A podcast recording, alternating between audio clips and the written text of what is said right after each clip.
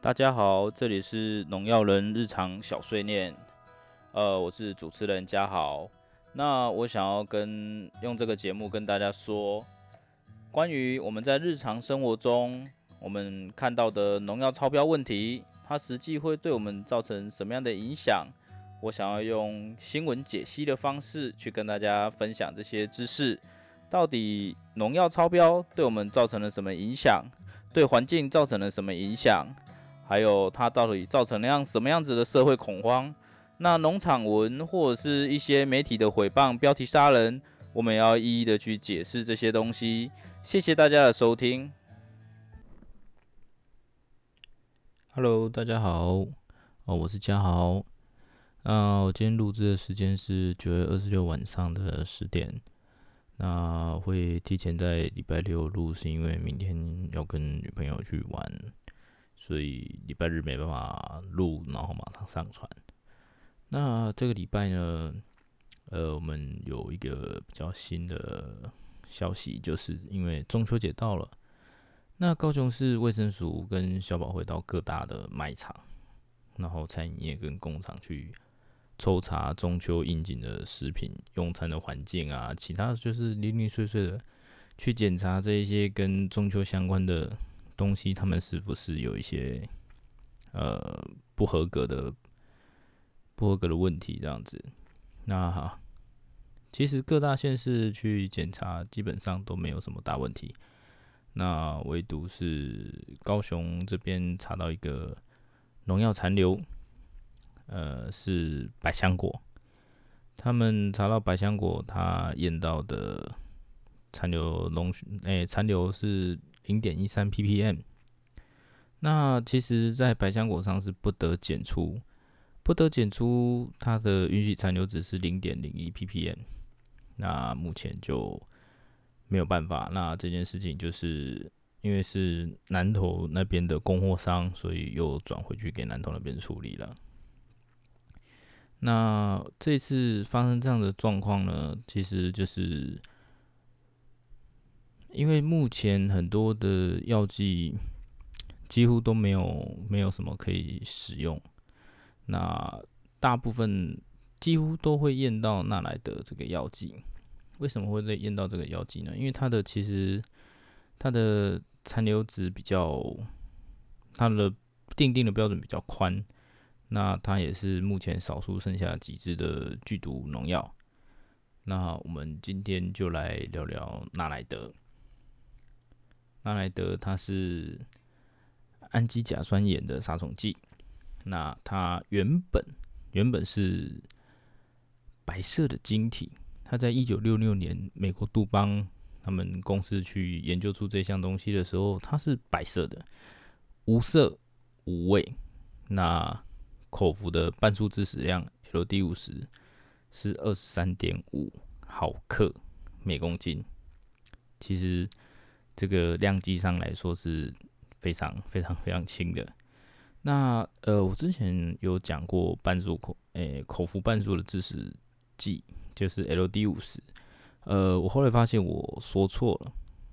呃，因为我之前的观念就是错的。我后来去查才发现，哦，原来 LD 五十不是说服用这个药剂之后百分之五十的机会会死，而是 LD 五十这个它是服用到这个剂量的时候，如果测试者有一百个，就是它可以保证死五十个，就是它会死五十个人，这是它的半数致死量，LD 五十。那目前，因为这项药剂它对人体的皮肤、眼睛的毒害比较低，所以对人的伤害是没有那么的，没有那么恐怖。但是呢，它因为它其实它是属于神经毒素，那它是对胃毒，就是如果你进胃里面去吸收的话，它的效果是非常好的。那其实很多作物上都有登记。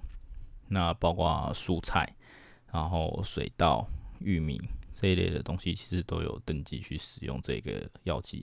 因为它对非常多的果果菜都是有效果非常好的。那它其实会产生一些中毒现象，那比较轻微的中毒症状是，就是你会头痛，然后腹部痉挛，瞳孔也会缩小，一直冒汗，然后你也可能会就是抽筋啊，然后 你会会以为自己是发生什么状况了，你不知道。那这样的状况是，就是会让人非常惧怕的。因为我爸爸他其实以前在自己在喷洒药剂的时候，他其实曾经有遇过加宝福中毒。那那个时候的状况其实有点类似，因为加宝福跟那个纳莱德他们都是属于神经毒素，所以在状况上也会有一点点类似。那这支药剂其实如果你要在网上查的话，它有另外一个名称叫做灭多威，嘿。那它其实，它为什么刚刚说它原本生产出来的时候它是白色晶体粉末，泡进水面的时候是无色无味？因为在台湾这支药剂其实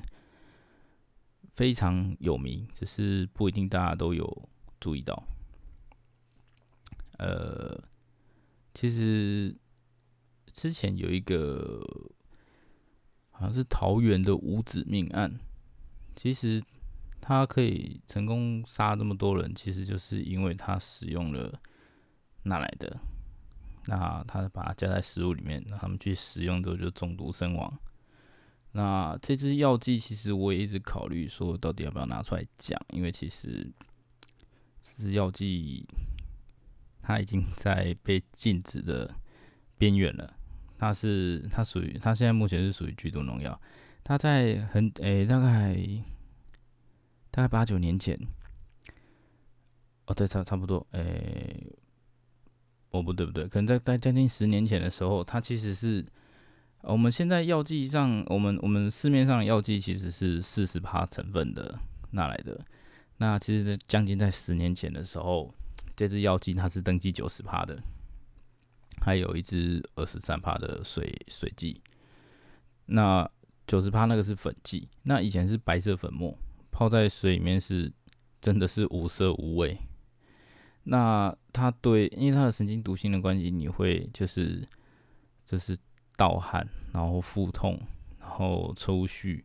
你可能也不知道发生什么事情。那慢慢的你会因为因为这种累积型的那个。神经衰退的问题导致你变成，就是全身的器官会会痉挛，会可能就是会影响到你的呃呼吸，然后还有其他所有乱七八糟的功能，然后对你的肺、消化道、肾，然后还有你的造血器官、你的骨髓，其实都会造成一定程度的毒害，会导致你很快速的死亡这样子。那其实后来发生了非常多的事情，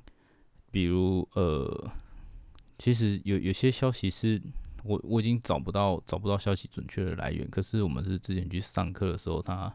他拿来跟我们讲的，呃，曾经在一个幼稚园，呃，不知道为什么，不知道为什么有人在午餐的汤里面加了纳莱德，结果那个幼稚园。我记得的数据是二十八个人，连同学生。那那个时候只有只剩下两个人存活下来，其他二十六个人都都死亡，包括小朋友。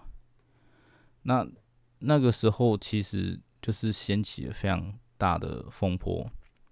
那那个时候变成说，哦，这支药剂就是非常紧急的，想要把它。禁掉，可是，可是有一个重点是，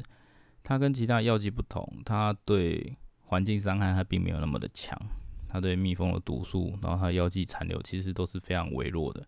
所以它唯一的糟糕的地方就是对人体有害，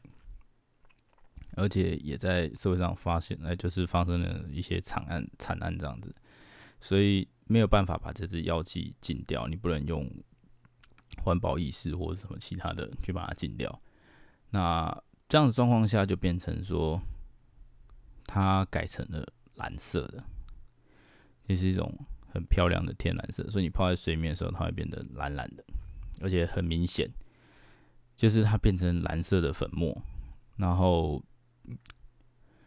那个它的剂量从九十 percent 的含量变成四十 percent。那我小时候印象很深刻，因为就是呃那个药剂就是突然间不知道为什么全部被收回去了，然后下一次来的时候它是。呃，半透明的包装，就是它的 logo 之外，其他的地方都是透明的。那我们可以直接看到里面的粉末是很漂亮的天蓝色。那我我不知道它到底是发生了什么状况。那时候其实我我并没有在注意，就是农药的这一块。那时候那时候还在读大学，然后那时候看到就是，哎，就是药剂突然间变得好漂亮，然后不知道清楚，我不我不清楚发生了什么事情。然后后来去上课的时候，才耳闻说，哦，那就是那一段时间发生非常多用拿来的毒害去，就是然后有致死的一些新闻这样子。那这支药剂比较不想讲的点，就是在于说，其实我刚刚有说它是一种蓝色的粉末，然后其实目前非常非常多的呃。去去毒害毒害动物的，这些都是都是拿来的。如果你在路边看到一些炸鸡是蓝色的，那基本上就是就是拿来的。那我们当然农民来买的，我们也不会，因为我因为农民来买的话，我们并没有办法就是确切的掌握，我们只是说就是他有种植什么作物。那他种植的作物上确实是有登记拿来的，那我们就是依照依照贩售证明，我们开立贩售证明给他，开立我们的处方签，然后我们就把药剂卖给他，这是我们能做到的。那非农民来讲的话，就是他要来购买，那我们当然会不清楚他要使用的状况，那我们当然会先予拒绝。那当然也会有人开宗明义的，就是说，哦，我是养殖场，比如说我家里是养鸡、养鸭、养鹅，那因为附近有野狗很凶，每天可能会来咬个十几只走，那他就问我有没有可以毒狗的，那这样的状况下，我当时跟他说，就是，呃，这个不是农药的用途，所以我没有办法这样子卖给你。这也不是我应该卖的，因为我没办法开立处方间给你，我我没办法开一个处方间，就是它的推荐使用范围是毒狗，对，这个是不可能的。那这样的状况下，我只能拒绝不卖，因为因为卖的话，其实会有很多状况啊。其实这一类的新闻不断的，这一类的的的事情不断变成新闻，不断的出现在大众眼中的时候，会对农药造成非常大的伤害。那其实我们也不愿意看到这样子的事情。那最主要的其实就是这支药剂，它的毒素其实还蛮高的。那其实政府有在，就是应该是有这样的想法，他们想要把所有的剧毒农药都禁掉。那有些像我们现在很多虫，就是已经对它没有什么。没有没有没有什么办法可以去去处理它了，因为它们的抗药性其实都已经达到一定的程度。那剧毒药剂去不断的去禁止的时候，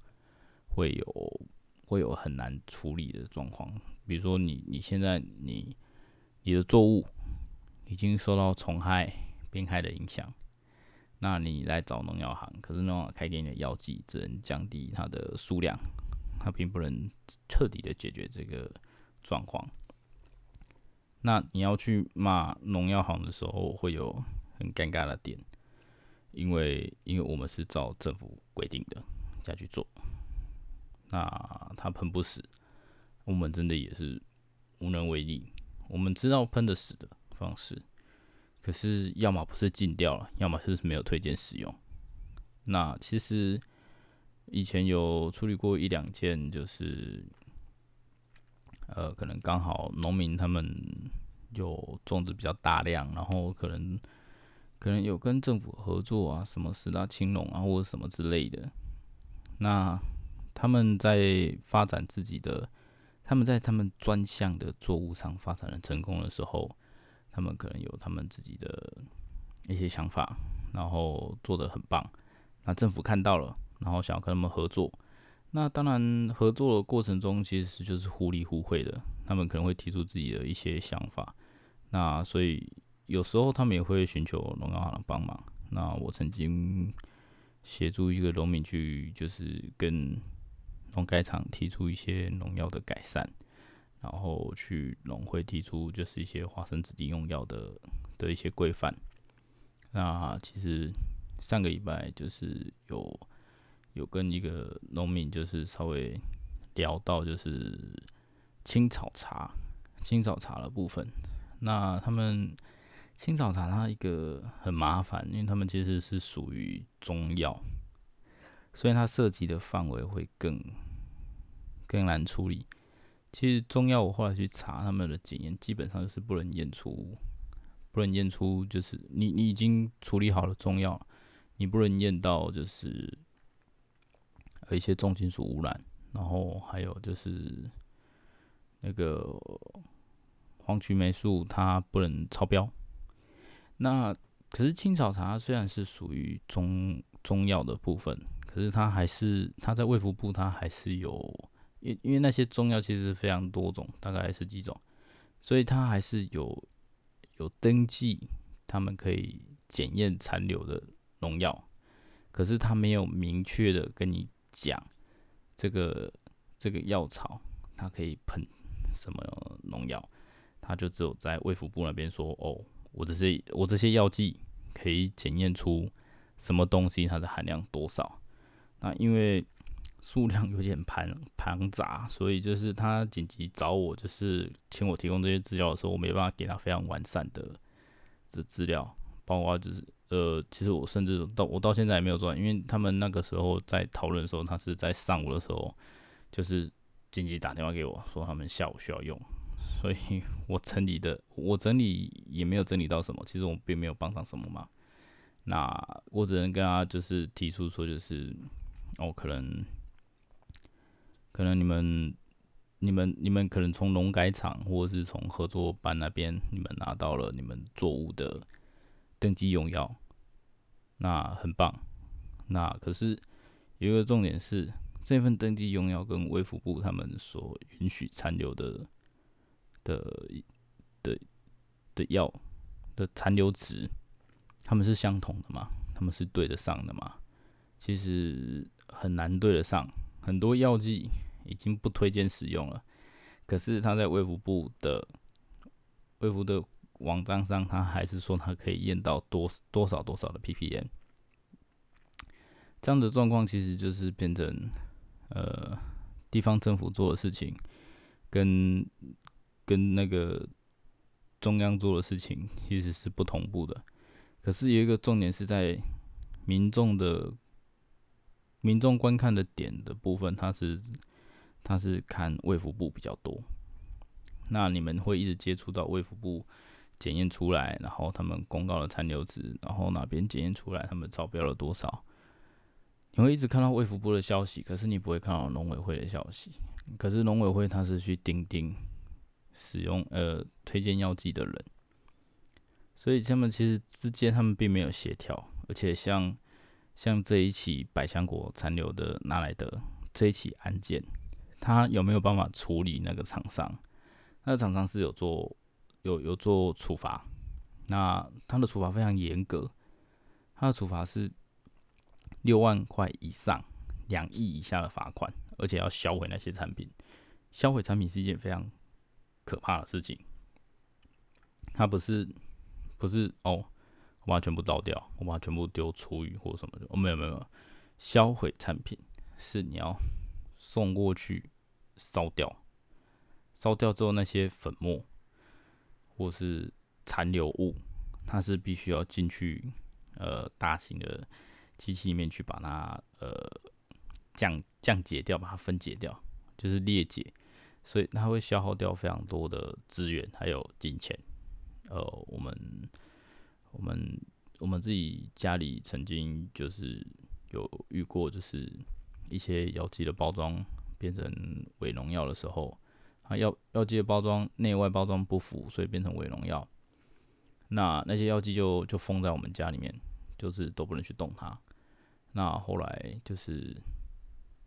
我们也反映了很多次，就是这些药剂不处理，其实我们家一个就是那个位置站着，其实很麻烦。然后后来农委会那边人就协助我们来处理这件事情。那所以我们几乎是几乎是以农药行来说的话，几乎是第一个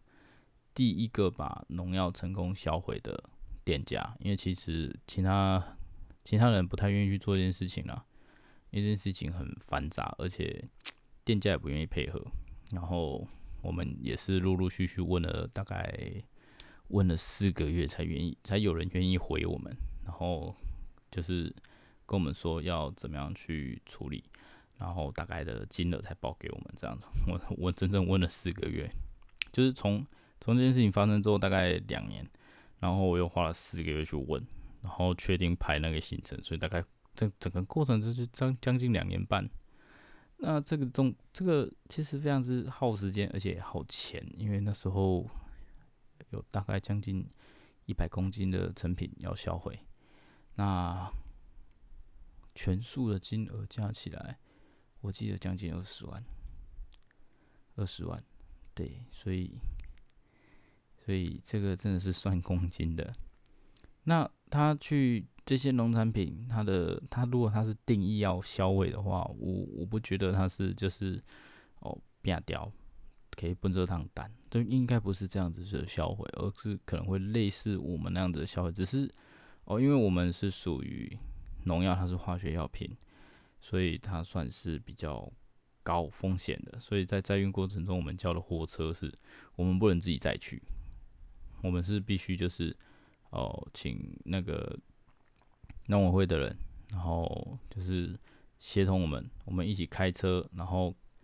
看着那一台。载运危险物品的货车来我们家里，然后把所有的货搬上去，然后我们开着车在它后面，看着它载到载到那个张滨工业区里面的一个环保公司，然后去把它处理掉，然后我们就在外面等，等到里面说哦这些东西都处理掉了，然后弄弄好了，然后开开立单据给我们，我们才可以离开这样子。那要销毁这些东西的话，是一个。非常麻烦的事情。那基本上，我记得他们收到的罚款好像是最低罚款。哎，那这件事情还是非常的、非常的可怕。对，因为你他现在的定力是说六万以上、两亿以下。那但这这件事情是因为，其实纳来的超标，它确实是一个超标。它其实对零。零点一三 ppm 对人体的影响并没有那么的夸张，可是它还是超标了，所以就是照表，照表超课，就是你现在检验出来就是这样。那这件事情我说他没办法处理，是因为他只能罚就是被检验到的那个人，然后罚了之后，他要请就是呃。这次检验到的供货商，请他那个县市那个供货商的县市的县市政府去处理那个供货商。那那这这就是这就是高雄的部分可以可以唯一可以做到的事情，对对买进这批货的人做开发，然后请人家去处理那个供货商，所以他们又请了南投那边的呃卫生局去处理那个农民。对，那那个农民后续的处理问题，就就我我就不得知，因为这完全是查不到了。对我只能只能查到就是很详细的就是哪一间哪一间店家进了百香果，然后百香果是有某某农产行，然后是呃某某某先生，然后南投某某某里某某乡，哎，就只能这样子而已。那其实他们。基本上也是没办法处理，对他就是只能请函函请送信过去，请他们去处理这样子而已。对，那我觉得政府在这个部分，他其实没有办法做的非常的好。那我们只是就是期待，就是因为毕竟毕竟县市政府他们各个地各个地区政府他们的处理事情的态度是不一样的，所以也也没有办法去解决。那其实会有很多实作上跟一些跟一些实物上。你你你实实做，还有你的理论，其实有些是不相符的。因为我之前有提过，就是呃农药，比如像像这支农药哦，纳莱德，它是拜耳研发出来的，所以它研发的时候，它的研发过程或是所有事情，其实都是在国外。那他可能研究出来的数据的气候跟台湾并没有那么相符。对我之前有提过，哦，你比如说大陆性气候跟我们这种海岛型的亚热带气候其实是不一样的。那这样子状况说，就是我们的虫害什么问题也会比较比较严重，而且就是它的抗药性的发生也会比较快。那纳莱德是还好，纳莱德它的神经毒素，它不是它不是类似那种之前所提到的，诶。尼古丁的，我有点忘记那个名字。对，不是不是属于那个药剂的，就是它不是属于就是植物体内分泌素的的的，就是阻断器啦，就是类似神经阻断器的这种这种，或是它体内的体内内分泌哦让它失调，或者是神经阻断。让它产生抽搐、死亡之类的，而这个这个那它单纯就是就是以胃毒，就是你胃部去吸收，然后吸收之后，它就是会造成你各个各个器官的衰亡，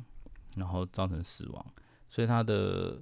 吸收方式最直接的来说，就是从嘴巴吸收，然后虫的部分就是从他们的口气。哦，就是反正你只要去，你只要喷在叶子上，它去咬叶子，那它就会吃到过量，它就会死亡。它是属于它的方式是比较难有抗性的，哎，因为虫它会它吃就是继续吃，吃到它吃到它饱为止，哎啊，吃到饱有可能那个剂量就已经够就挂了。对，它是容易就是会让虫变成容易摄取过量，然后就死亡。它跟一般的喷洒下去之后，它可能会哦，它今天吃到了这个，然后就是开始拉肚子，拉到死。可是它如果强壮了一点，拉肚子没有拉死，它就会活下来。然后可能活下来，就是撑了几天活下来之后，那它可能它的后代就比较容易活下来。那活下来的这些，就是它会慢慢的对，就是会害他拉肚子这个药剂产生了抗体。他会慢慢的不不怕，那这只奈的比较不会，可是还是还是有类似的状况啊。因为其实农药它有一个非常尴尬的点，就是越使用，那就是只有你使用的那个剂量活得下来的，它才可以大量的繁衍，不然你你去你去使用的部分，你去使用的时候它就死光了。那只能存活下来少数啊，少数的他们会因为没有其他的同类竞争而开始大量繁衍。那大量繁衍的这一批，他就比较不会去惧怕你去喷洒的药剂。那其实就其实就是可能跟现在的肺炎差不多。其实我也很担心未来肺炎如果开放了，哦，开放了就是可以回去可以出去旅游或干嘛的。其实我觉得。会从世界各地带回来非常多的肺炎，因为它其实就跟流感差不多。那可能说真的，可能英国人的处理方式，我觉得是最对未来、对对全世界是最最棒的。因为其实你就是放任它去去杀死杀死没法存活下来的人，让所有存活下来的人都有抗体，这样人类才可以。以以大方向来讲，人类才可以存活下来。不然，如果我们未来我们台湾人几乎都没有得抗体，没有本土案例，没有在本土爆发，所以我们表示说我们可能没有抗体。那我们出去出去国外玩的时候，你可能得到了，那那怎么办？我们会没有抗体，那我要回来吗？我回来去医疗，或是我在飞机上，我飞机上要怎么处理？这个这个问题，你不可能以现在的防疫标准，你不可能用一辈子。对，那可是我还是要，我觉得台湾的做的还是非常的棒，他可以去去防堵防堵从世界各地回来的人，那他们的疫情不会扩散。我觉得，我觉得这真这是全世界是最棒的。只是说，以以人类存活的方向来讲的话，可能还是必须让所有人都有抗体，这样才才是一个最好的方式。因为病毒它也是这样，你你把它杀死了，那那刚好有一个比较不一样的，它就会活下来。那以它的传染性这么强来说，它的繁衍速度也会很快。就跟我们农药遇到的状况是一样的，你去喷虫，虫不死，虫就会更坚强的活下来。你下次用同样药剂，它就不会死。那这样的状况就是变成说，他们是因为可以抵抗你使用的药剂，所以他们才存活了下来，是他们本体的关系。那我们不能抵抗它这个变异的本体的时候，我们会遇到状况会比会比。会比他们更严重，对吧？哦，这是这是我个人浅见，哎呀，就是突然间乱聊，突然间想到了，哎，那其实主要就是这样子，然后我今天就分享到这边，好，谢谢大家。